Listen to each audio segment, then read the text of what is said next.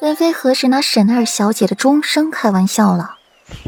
本妃只是觉得这场交易，本妃有些吃亏。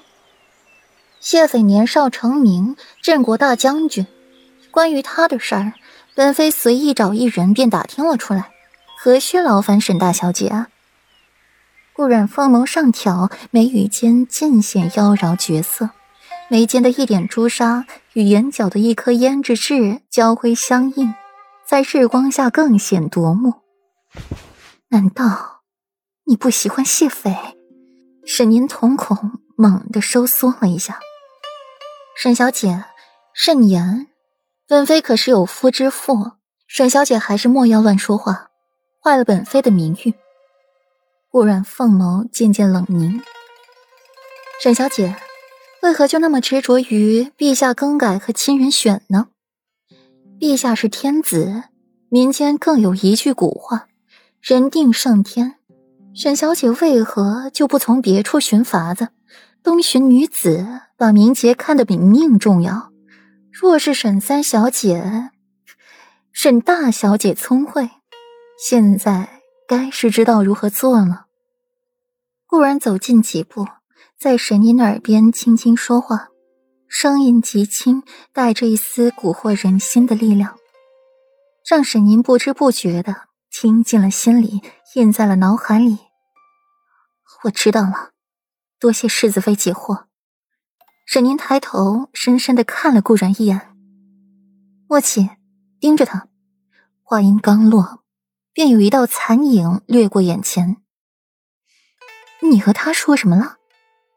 左长安在远处等着，等到沈宁离开了才过来。没什么，看戏就好。顾然不得不赞叹一声沈宁的办事效率。今天中午说的事，晚上就办成了，还是在一轮刺杀之后出的事儿。顾然赞叹沈宁。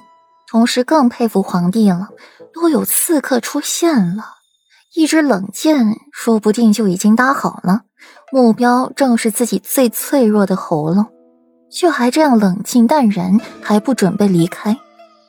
夜深，顾然站在了今日中午与沈年谈话的地方，手里把玩着裴玉送自己的暖玉，静等着沈年过来兴师问罪。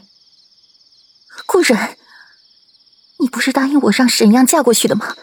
为什么今夜出事的是福儿？沈年气红了一张脸，平日里温婉的脸庞变得扭曲。沈小姐，这可是冤枉了本妃，这一切可都是沈小姐一人安排处理的，本妃不过是提了一个建议，执行的可是沈小姐，出了差错又与本妃何干？顾然眉眼弯弯。说话轻声细语，天生字字句句堵着沈宁。我，沈宁咬紧了牙齿。沈小姐，本妃给你提个醒，要沈福嫁过去的不是本妃，而是你最敬爱的母亲呢。忽然往后退两步，沈宁此刻情绪不稳定，不能让她伤了自己。不可能，娘亲最疼的就是福儿。怎么可能让福儿去和亲？顾然，别想挑拨我们的母女关系。沈宁摇摇头，不可能。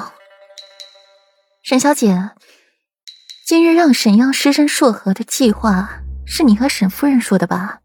计划周密，沈央营帐中也被你点了安神香。可是他为什么不在自己的营帐中休息，而去了沈夫人的营帐？